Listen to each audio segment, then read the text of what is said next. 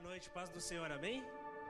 Eu estou muito feliz de estar aqui com vocês novamente. É, eu estive aqui no mês de janeiro já, é, pregando na consagração do Vitor, do Wellington e de outras pessoas que estavam aqui.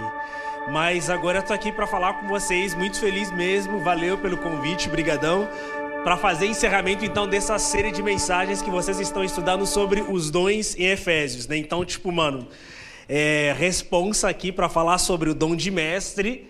Né? Eu espero que de fato eu consiga convencer vocês que eu né, tenho aqui o dom de mestre, porque dom de mestre tem a ver com a questão do ensino.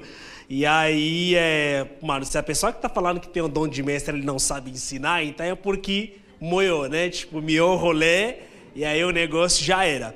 Mas antes, eu também trouxe aqui meu livro. Eu não gosto muito de falar, mas assim, o, o Vitor me falou, ah, traz aí seu livro e tal. É, eu trouxe esse meu livrinho aqui, tá? Chama Terceirização da Fé. É um livro que eu escrevi pela editora Mundo Cristão. É, na Amazon tá mais barato. Eu não sei se ainda continua. Na Amazon tá 13 conto na Amazon. Então, tipo, você pode comprar na Amazon. Agora, aqui comigo tá 25 conto. Tá? Você pode comprar na Amazon, pagar o frete, ou você pode comprar aqui comigo também para abençoar. Mas esse livro, eu só para contar assim rapidamente a história, eu, eu, eu, eu tinha me casado, eu, eu acho que um ano de casado, estava lavando louça. E aí conversei com a minha esposa. Falei, puxa vida, eu estou precisando de um desafio maior. Eu queria escrever um livro. Eu gosto de escrever. Eu trabalho com ensino, com escrita, com revisão de texto. Eu gosto de fazer isso. Eu falei, puxa, eu estou querendo um desafio. Quero escrever mesmo um livro para publicar para uma editora assim grande aqui no Brasil. Aí, é, quando fomos almoçar, meio dia, e aí depois que nós terminamos de almoçar no mesmo dia, eu olhei para o meu celular, eu vi uma ligação perdida. Aí eu retornei e a pessoa que estava do outro lado da linha era o Renato, que é o diretor da Mundo Cristão. Mundo Cristão é uma editora muito grande, não sei se vocês conhecem. E o Renato falou: Puxa, mas você tem um minuto para conversar? Eu sou o Renato, da Mundo Cristão, da editora Mundo Cristão. Falei, cara, tenho sim, né? Quem não vai querer conversar com o editor da Mundo Cristão? E aí, resumindo, o resumo da, da ópera, eles me fizeram a proposta de escrever um livro. Falei, puxa vida, Deus é incrível, né? E aí, dois anos depois, o livro saiu e tem sido incrível, assim, tem sido uma bênção. Tipo, já recebi recebi é, ligação de gente dos Estados Unidos assim, chorando, falando: puxa, que incrível! Esse livro me ajudou muito, não porque eu escrevi, mas porque Deus me ajudou a escrever esse livrinho pequeno. Mas assim, gente, o último, é, último testemunho que eu tive acerca do meu livro, de uma menina que está nos Estados Unidos, falando: cara, eu nunca entendi, eu cresci na igreja, mas eu nunca entendi o que era ser cristã. Depois que eu terminei a leitura do seu livro, eu entendi o que era ser cristão, fui batizada no Espírito e agora estou aqui, tipo, trabalhando, entendo perfeitamente, estou recomendando loucamente seu livro para as pessoas. Mas não é porque eu escrevi, mas é porque Deus me usou para escrever exatamente um livrinho para as pessoas entenderem o que significa ser cristão, tá? Então, basicamente, o resumo desse livro é isso. Você vai encontrar nessas 96 páginas o que significa ser cristão de verdade. Assim, independente se você esteja muito tempo na igreja ou não, tá? Então, se você depois quiser ler e me contar qual foi a sua experiência, eu ficarei muito grato, tá? Mas, enfim, abra sua Bíblia, vamos conversar sobre o assunto da noite aqui é, que é o encerramento então da nossa série de mensagem aqui, qual é a sua praia. Eu espero que cada um já tenha descoberto pelo menos qual é a praia deles, né? Aliás, qual é a sua praia, porque já se passaram várias mensagens. Quatro já, Vitor? Quatro, né? Já se passaram quatro mensagens. Então, mano, espero que vocês tenham tenha descoberto já pelo menos qual é, qual é a sua praia. Se você é pastor, evangelista, profeta, né? Enfim, eu espero que você já tenha descoberto alguma coisa. Efésios capítulo de número 4, tá? Efésios capítulo de número 4, versículos de número 11. Então vou fazer aqui a leitura.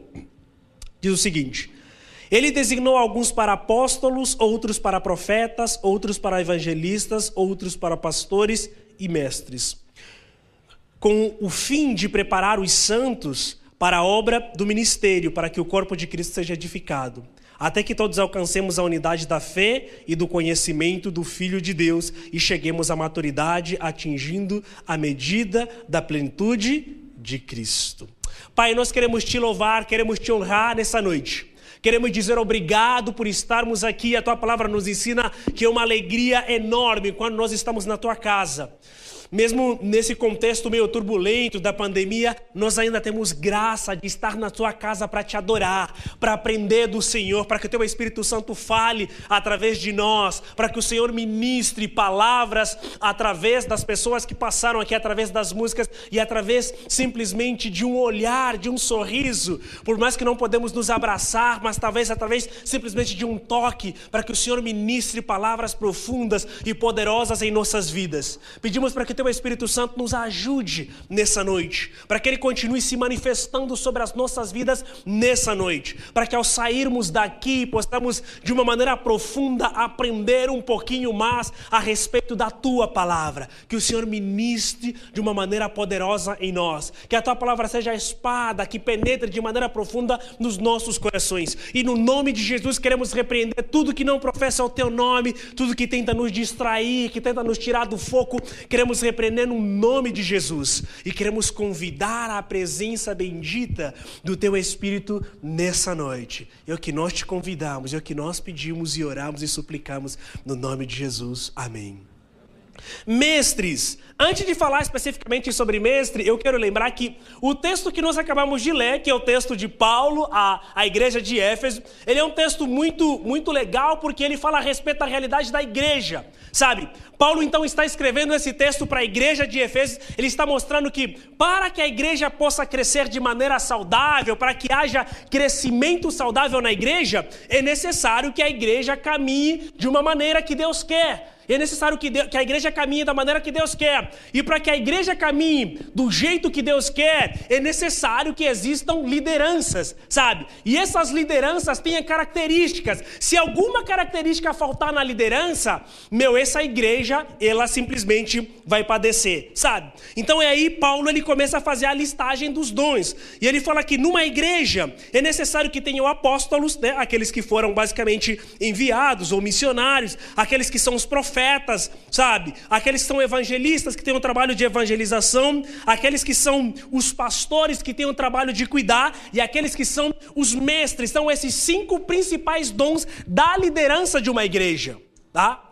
Não significa que não devem existir outras, outros dons, existem muitos outros dons. Existe essa lista de Efésios, existe a lista de, de Romanos, existe a lista de Coríntios, dos dons, existem muitos dons. Mas aqui Paulo está falando especificamente para pessoas que querem exercer a função de liderança na igreja, sabe? Se você quer ser líder da igreja, é necessário que você se identifique com uma característica dessa, com um destes dons. E dom é a capacitação que o Espírito Santo concede ao crente para edificação da igreja. Esse é um primeiro passo que nós precisamos entender. Cara, o dom ele não é meu. O dom ele é de Deus. É o Espírito que me concede esse dom para que através da ação do Espírito Santo na minha vida a igreja possa ser edificada. Então é um dom do Espírito Santo e esse Espírito que habita em mim, ele me permite fazer coisas não para o meu benefício próprio, mas é para o benefício e para a edificação da igreja. A partir do momento que uma pessoa usa o dom que o Espírito Santo lhe concedeu para o benefício próprio, ela está caminhando de uma maneira completamente diferente, ela está indo numa direção contrária daquilo que Deus deseja. Porque todo dom, ele precisa produzir frutos. E esses frutos, eles têm a ver com a edificação da igreja. Ai, Deus me chamou para evangelista. Cara, se você não evangelizar pessoas para honra e glória do nome de Deus, e é simplesmente para você, você está equivocado. Porque o dom ele precisa ser usado, precisa ser útil para glorificar a Deus, para que a igreja possa crescer. E aí vocês já falaram de outros tipos de dons e hoje então vamos conversar um pouquinho a respeito do dom de mestre, tá? Do dom de mestre. O dom de mestre, basicamente, é o dom que estabelece o equilíbrio numa comunidade, que estabelece equilíbrio na igreja. Porque mestre tem a ver com conhecimento, tem a ver com palavra de, de sabedoria também. Porque mestre é aquele que pega as escrituras e ensina as escrituras. E o ensino das escrituras é para a edificação da igreja, sabe? Enquanto que o pastor cuida, o profeta traz ali a revelação evangelista, ele prega, ele evangeliza, fala que se você não, não se arrepender, você vai para o inferno. E aí o missionário ele vai, o apóstolo ou missionário ele vai, ele é enviado para abrir campos, para estabelecer igreja. Quem tem a finalidade de ensinar as pessoas que estão aqui é os mestres.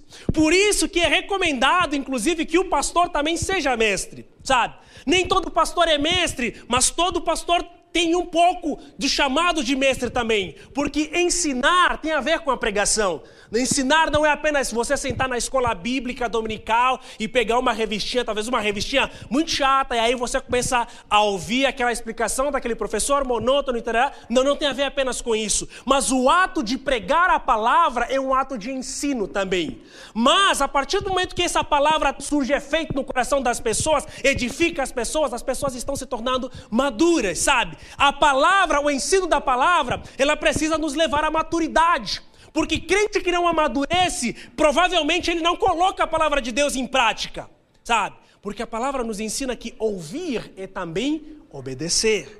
Então não é possível você ouvir sem que necessariamente você obedeça. Ou você ouviu ou você não ouviu a palavra. Porque do jeito que a palavra nos é pregada, ela nos ensina e ela nos impele a obedecer esta mesma palavra. Então, mestres são aquelas pessoas, basicamente, que pegam a palavra de Deus e a ensinam para outras pessoas.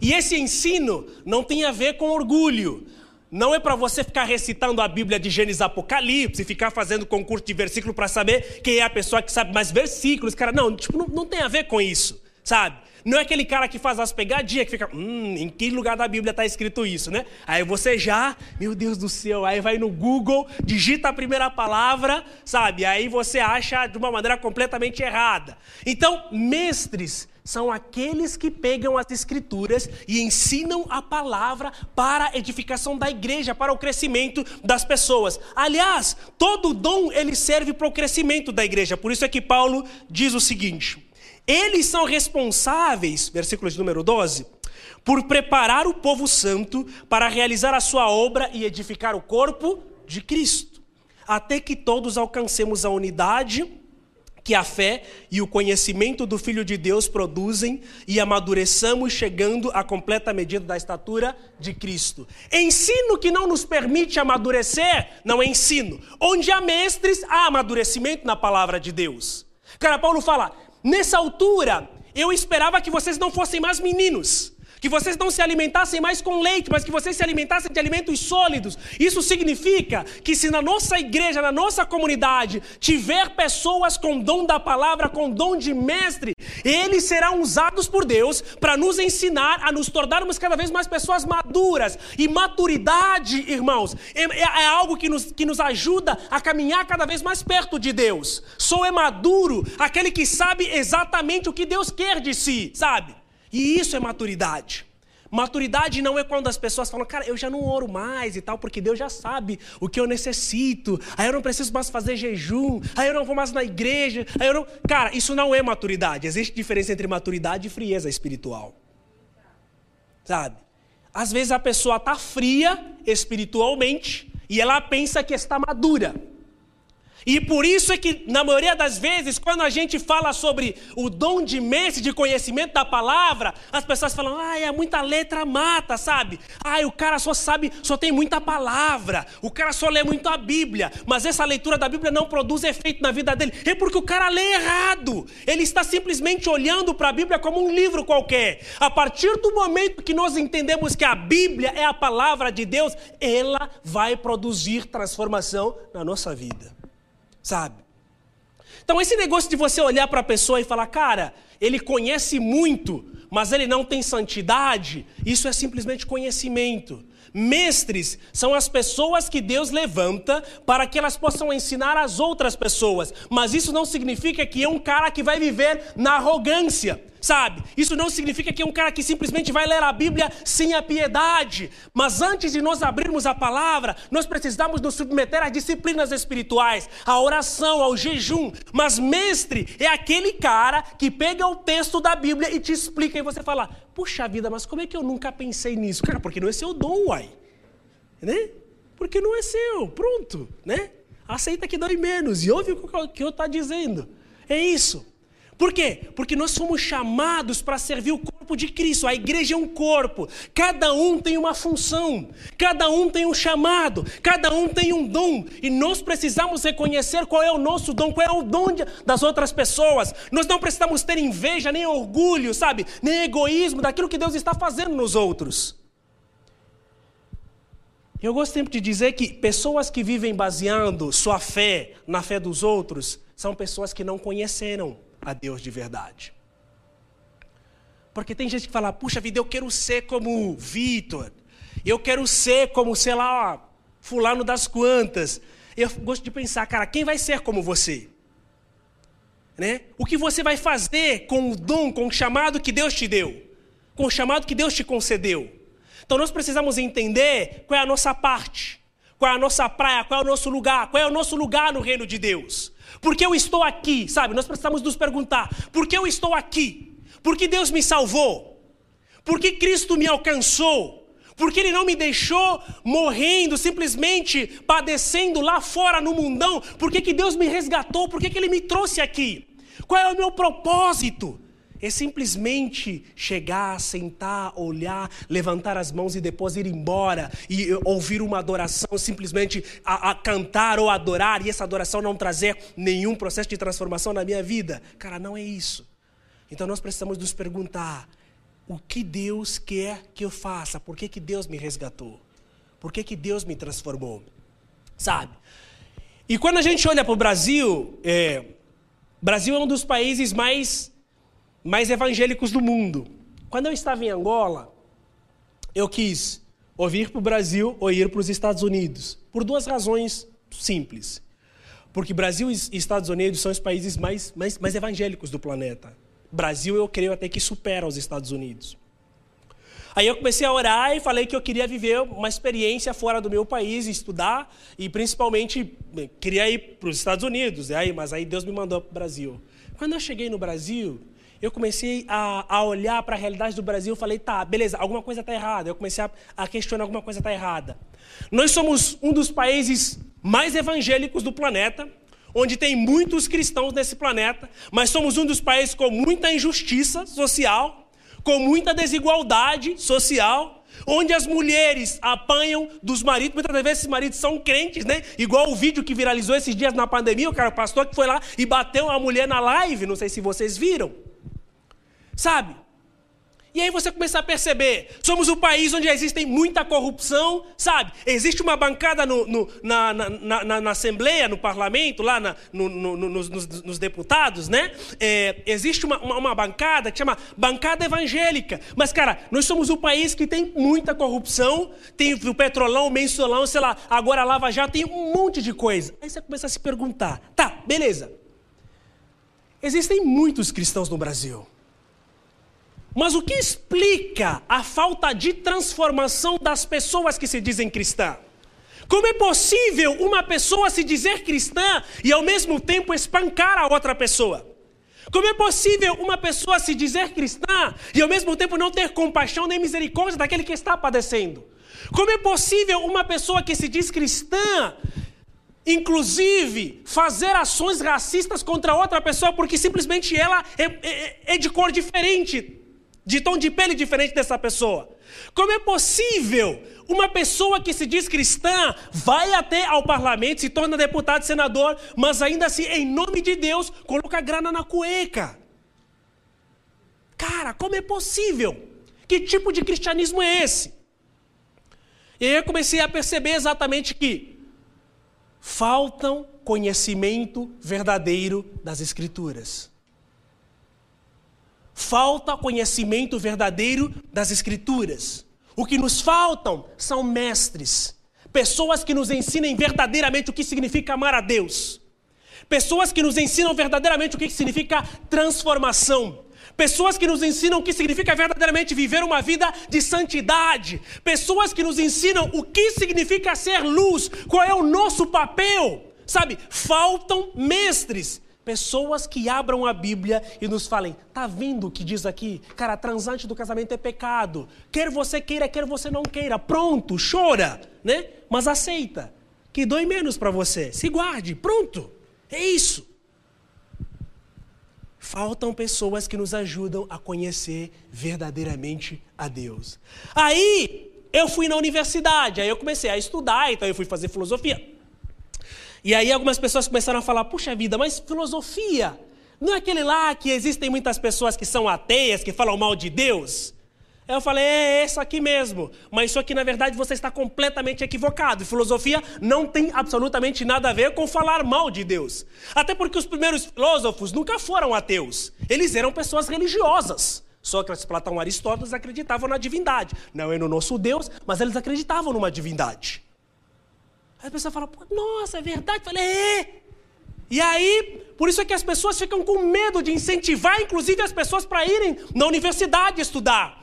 Nós, quando vamos na universidade, na USP, Unicamp, sei lá, Mackenzie, Uninove, Unip, qualquer universidade, as pessoas se escondem, Vitor. As pessoas têm medo de falar que são cristãs. Por quê? Porque elas não têm bases suficientes para falar a respeito da sua fé, porque elas não foram ensinadas o suficiente a respeito de um Deus que é todo-poderoso, de um Deus que é sábio. A Bíblia fala que se nós estivermos com necessidade de conhecimento, peça ao Pai das luzes, daquele que é o dono de todo conhecimento. Não há conhecimento científico, conhecimento natural que não tenha vindo de Deus, sabe? Tudo que nós temos vem de Deus. E é Ele que concede dons, e é Ele que concede, que capacita todas as pessoas para que as pessoas adquiram conhecimento, mas tudo deve ser voltado para a honra e glória do nome dEle. Mas a gente tem medo. E eu gosto de tirar um sarro quando eu entro na sala, eu dou aula de filosofia no ensino médio. Aí nas primeiras semanas eu fico na minha, assim, falando, falando. E aí quando eu vejo que os alunos já se acostumaram comigo, aí eu começo a entrar nos assuntos mais polêmicos e tal. Aí eu pergunto: quem aqui é cristão? Aí todo mundo na sala fica assim me olhando. Cara, ninguém levanta a mão dizendo que é cristão na aula de filosofia. Aí eu falo: então, gente, eu sou cristão. Aí ela fala: ah, eu também sou, professor. Mas por quê? Porque as pessoas têm medo.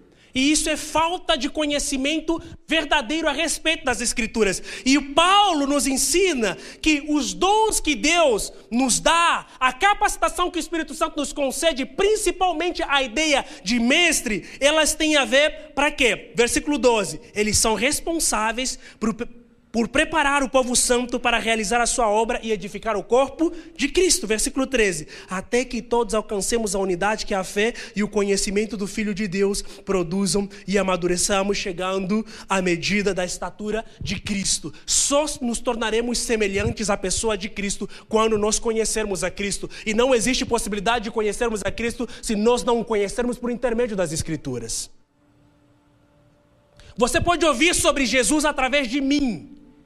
Você pode sobreviver através da minha experiência, mas é diferente de você conhecer Jesus a partir da sua experiência, através do conhecimento que a Bíblia te revela a respeito da pessoa de Jesus. E você só deixará de se tornar uma pessoa completamente perdida a partir do momento que você ler as Escrituras.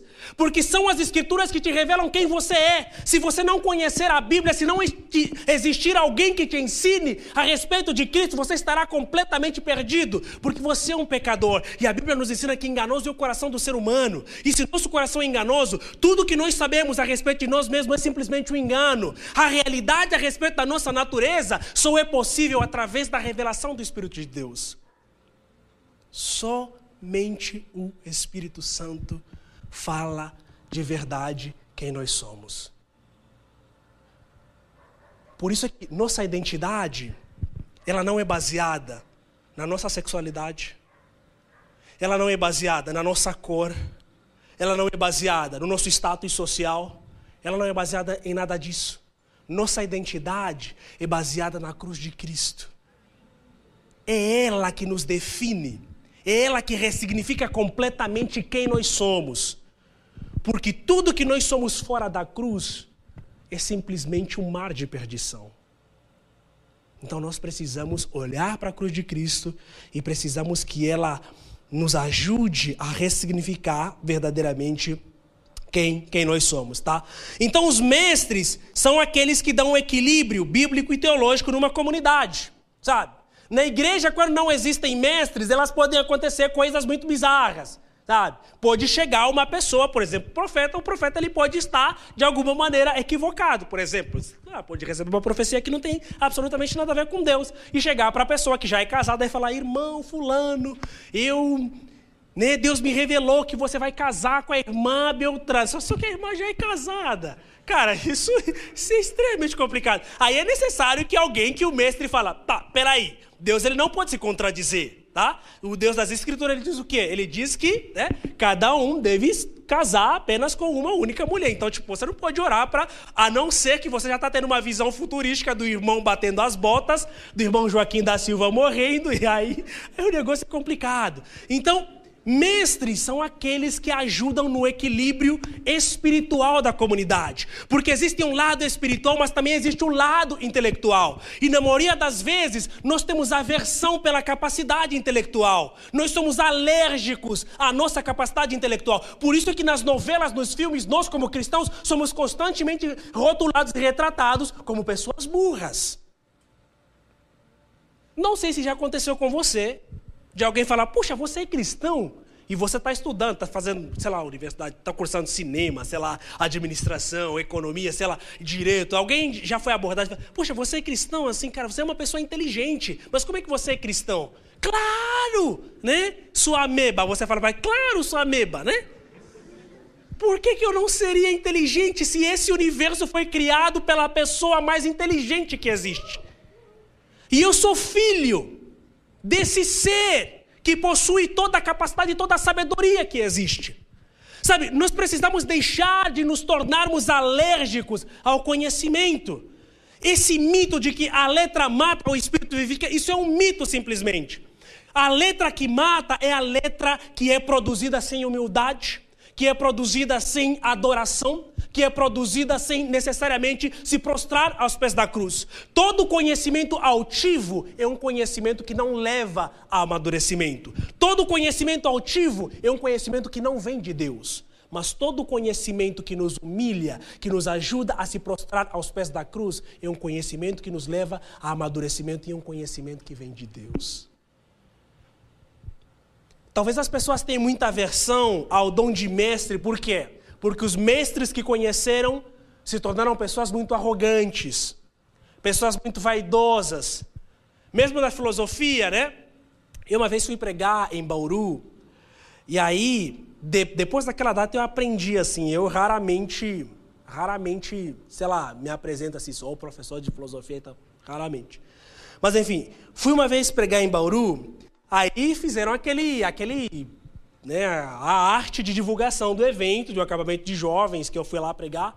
E aí, só que na, na igreja, lá em Bauru, onde eu fui pregar, o acampamento estava acontecendo na cidade, num ginásio na cidade. E geralmente, igrejas de interior, toda a igreja vai no acampamento de jovens, né? Então todo mundo vai, vai no acampamento de jovens. Daí você olha o pai lá, oh, meu Deus, né? Acampamento de jovem, o cara tá lá. Mas enfim. E aí, nesse acampamento de jovens, foram muitas pessoas da igreja já de idade muito avançada. Aí eu fui pregar e tal. Depois que eu terminei a pregação, uma irmã, que provavelmente tinha seus 70 a 80 anos, me chamou de lado. Disse: Vem, meu filho. Eu fui lá, ouvi, falei. Ela me disse: Quando eu vi a descrição a respeito da sua pessoa, que você era professor de filosofia, que você tinha. Eu falei, ixi, lá vem mais um filósofo demagogo que vai falar um monte de coisa difícil que a gente não vai entender. Mas ela falou para mim, mas louvo a Deus que eu fui completamente. Com, aliás, aconteceu completamente o contrário. Tudo que você falou, eu entendi. Falei, cara, é exatamente isso. Nós não precisamos utilizar nosso conhecimento para humilhar outras pessoas. Se você é mestre, você tem um dom da palavra, o dom do ensino, você não pode utilizar isso para humilhar outras pessoas. Muito pelo contrário, você precisa utilizar isso para a edificação das outras pessoas. Então, quem é o mestre? O mestre é aquele que ensina. E é o que Jesus fazia. Jesus sentava, pegava os discípulos e ele ficava ensinando. Porque você só vai chegar à maturidade na fé a partir do ensino da palavra. E a Bíblia fala que a fé vem pelo ouvir e ouvir a palavra. né? mas uma palavra bem, bem ensinada, bem instruída, sabe? Então você precisa ouvir a palavra. E quem tem dom de mestre são as pessoas que têm facilidade de ensinar aquilo que a Bíblia nos ensina. Cara, Tomás, como é que eu posso identificar, né? Geralmente, pessoas que têm dom de mestre falam muito assim, não na primeira impressão, né? Quem me vê logo na primeira impressão fala que ah, esse cara é muito reservado, então eu sou mesmo na minha, assim, fico lá e tal, não falo muito, mas deu o microfone. Pessoas que têm o dom de ensino gostam de um microfone, né? Gostam de um palco. Mas não é para se exibir, mas é para falar, porque a gente fala até não aguentar mais. Paulo pregou 12 horas, até que o cara que estava sentado né, em cima do muro, o que aconteceu com ele? Caiu simplesmente o cara, né? E aí foi necessário mais, mais um milagre para que ele pudesse voltar, voltar no seu estado normal. Então, como é que eu identifico uma pessoa que tem dom de mestre? Mano, o cara fala demais, né? Aproveita uma oportunidade para falar, cara, essa pessoa pode ter exatamente o dom de mestre. Ensina, segunda qualidade, segunda característica. Ela ensina as coisas com facilidade, sabe? Ela tem uma facilidade de elucidar alguma coisa. Então você fala, puxa, estou na dúvida aqui, sabe? Eu não consegui entender. E aí a pessoa vem, ah, isso é desse jeito, sabe? Aí você fala, nossa, como é que essa pessoa me ensina, ensina as coisas com uma naturalidade, com uma facilidade. Mas não é porque é ele, é porque ele foi revestido pelo Espírito Santo com esse dom, com essa capacitação. Sabe? Então as pessoas têm facilidade de, de explicar as coisas, de olhar para a Bíblia e apresentar, tá? Então, a nossa missão é ensinar e levar à igreja basicamente os fundamentos da palavra de Deus. A missão dos mestres é essa, sabe? É ensinar a igreja, capacitar a igreja, principalmente a partir dos fundamentos da doutrina da palavra de Deus. Sabe? Existem diversas doutrinas. Parece que são coisas que não são muito importantes, mas existem diversas, diversas doutrinas. Aqui, por exemplo, na, na aqui na, na Igreja Jardim, por exemplo, tem as doutrinas. Vocês sabem quais são as doutrinas que vocês acreditam aqui? Sabe? Quais são as principais doutrinas da igreja? Talvez você não saiba.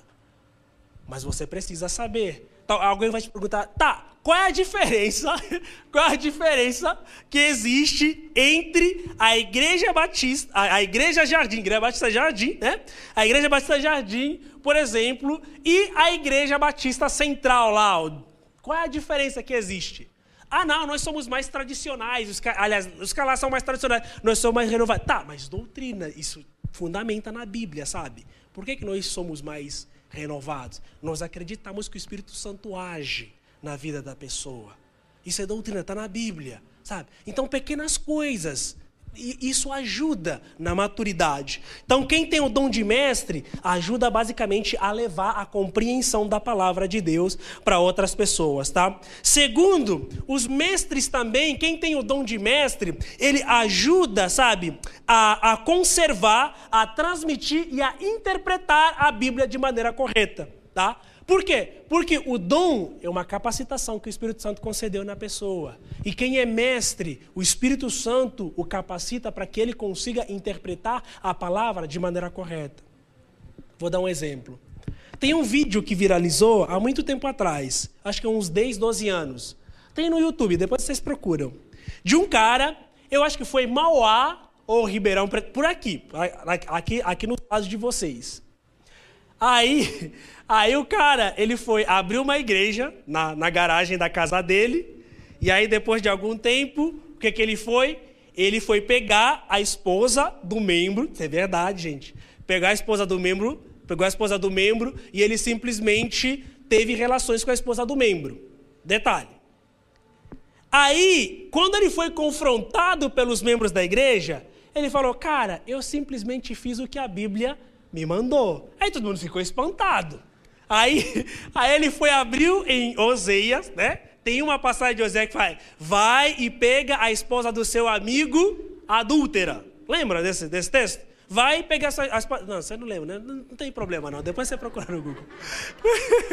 Aí o texto diz o seguinte: vai pega a esposa do seu amigo adúltera. É uma recomendação de, de Deus para Oseias, porque a, a, a, adúltera, a mulher adúltera, simbolizava Israel, que estava adulterando, porque Israel estava longe dos caminhos de Deus, e Oseias simbolizava ali Deus que tinha que casar com uma mulher adúltera, sabe? Então, tipo, é um simbolismo entre Deus e o seu povo. E aí ele leu esse texto e diz: vai e pega a esposa do Senhor a mulher e adultera, sabe? Cara, e aí pronto, ele foi e adulterou. Cara, né? E aí você olha para isso, erro básico de português, né? Ali está adúltera, é um adjetivo. Ele leu adúltera, um verbo. Ou seja, o verbo ele denota uma ação. O que, que ele fez? Fez a ação, simplesmente, né? Então é para isso, sabe? Existem muitas besteiras que podem ser anuladas quando nós temos na igreja pessoas que têm o dom de mestre, porque o Espírito Santo capacita essas pessoas para que elas possam nos ajudar a compreender a palavra de uma maneira mais tranquila, mais fácil. E aqueles que têm o dom de mestre, eles não podem guardar esses dons simplesmente para si. Meu irmão, se Deus te chamou, você precisa se voluntariar, você precisa se levantar, você precisa se prontificar para ensinar as outras pessoas. Porque a partir do momento que você usa o dom apenas para o seu benefício próprio, você está desobedecendo a Deus. Porque toda vez que nós somos chamados, independente do dom, independente da capacitação que o Espírito Santo nos dá, nós precisamos colocar esse dom ao serviço de Deus. Deus ele precisa nos usar. Aliás, nós precisamos ser úteis para o reino de Deus. Então você precisa começar a olhar essas características já dentro de você. Normalmente, o dom de mestre, Deus, o Espírito Santo capacita muito as pessoas com o dom de mestre, já pessoas que já têm inclinação natural à área de ensino. Eu, por exemplo, comecei a dar aulas quando eu tinha uns 12 anos. Meu tio tinha um cursinho lá em Angola, aí eu dava aula de matemática no cursinho. Aí depois eu fui para humanas, né? eu era de exatas, aí eu fui para humanas. Então é aquela briga entre exatas e humanas, eu fico só no camarote, entendeu? Porque eu entendo essas duas, essas duas realidades. Mas aí, é... mas desde muito cedo, desde muito pequeno, eu sempre fui envolvido com a área de ensino. Sempre gostei de ensinar, sempre gostei. E em Angola, na adolescência, a gente tinha um busão que a, que a igreja tinha nos dado, que a igreja batista tinha nos dado, e todo o período de férias, por exemplo, de janeiro, de julho e de dezembro, a gente rodava o nosso país inteiro pregando o evangelho, ensinando, abrimos igrejas que estavam fechadas, porque nosso país foi, foi, foi destruído pela guerra durante 30 anos, e aí tinham muitas igrejas que estavam fechadas. A gente pedia a Bíblia aqui para o Brasil, para o pessoal dos judeões, e aí mandavam as Bíblias para a gente. A gente fazia semana de discipulado com as pessoas da aldeia. A gente dormia ao ar livre, tomava água do poço, pregamos a palavra, terreiros se converteram, expulsamos demônios. Éramos adolescentes. Mas o que, que a gente fazia? A gente se reunia, eu e o Vitor, que Deus já o levou para a glória, aí a gente reunia as pessoas. E a gente se ensinava uns aos outros. E era desse jeito que nós crescemos. Muito do que eu sei hoje de Bíblia, não aprendi no seminário. Mas aprendi através do convívio de uns aos outros, do discipulado, sabe? E é isso que a gente precisa fazer. A gente precisa parar de perder tempo. E a gente precisa formar grupos, sabe? Grupos de afinidade, grupos de amizade. E aquele que tem o dom ensina os outros. E vice-versa. E nós vamos aprender uns com os outros. E Deus vai ser glorificado nisso. Terminando. Por que é que o Brasil continua com muitas pessoas cristãs, mas ele não tem nenhuma transformação? Essas pessoas não têm nenhuma transformação. Porque essas pessoas não conhecem verdadeiramente o que significa ser cristão. Mano, não adianta quanto tempo você está na igreja. Não mesmo. Você pode estar há 20, né, 20 anos, no caso de alguns de vocês, 25 anos, 30 anos.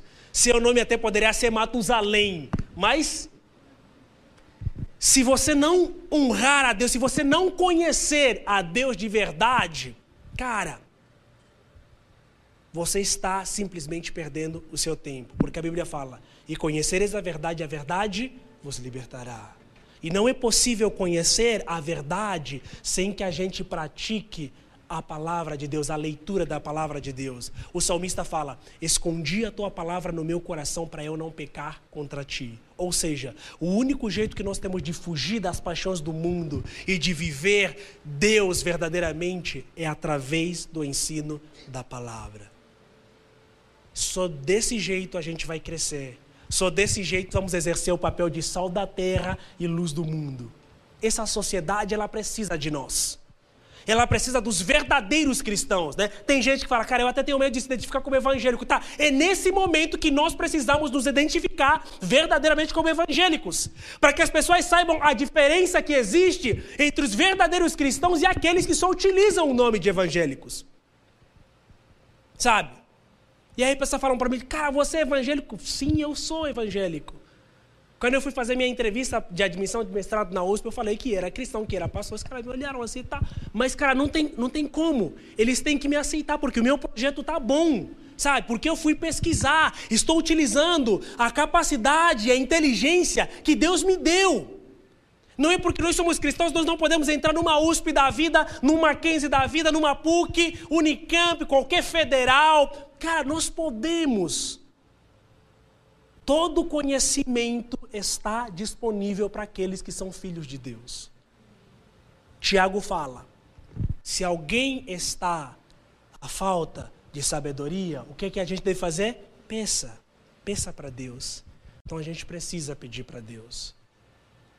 E eu vou terminar para você, com vocês, citando uma, uma lista de gente que fizeram coisas muito interessantes. Não sei se vocês sabiam, mas o responsável pelo mapeamento do genoma humano, que é o Dr. Collins, é um cristão devoto. Foi o cara que fez exatamente, que foi o responsável pelo mapeamento do genoma humano.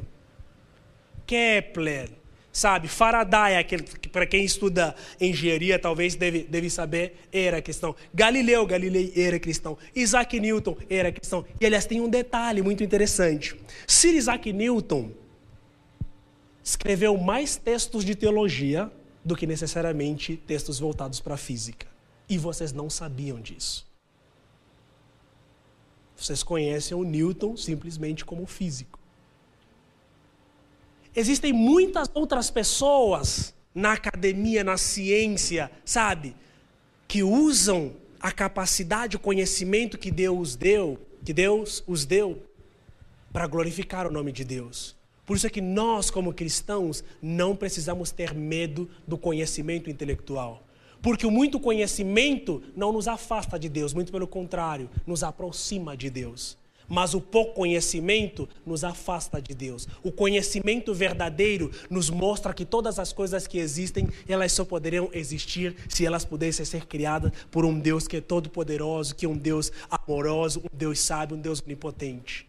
Então, não sejam alérgicos ao conhecimento, não tenham aversão à sabedoria, muito pelo contrário, busquem toda a sabedoria, toda a boa dádiva, porque isso nos tornará pessoas maduras e nos ajudará a crescermos e, a, a, e nos ajudará a tornarmos uma sociedade cada vez melhor. Esse Brasil precisa de verdadeiros cristãos que sejam bons médicos, sabe? Que sejam bons advogados, que sejam bons políticos. Nós precisamos de verdadeiros cristãos inseridos nesses lugares de destaque na sociedade. Deus abençoe vocês.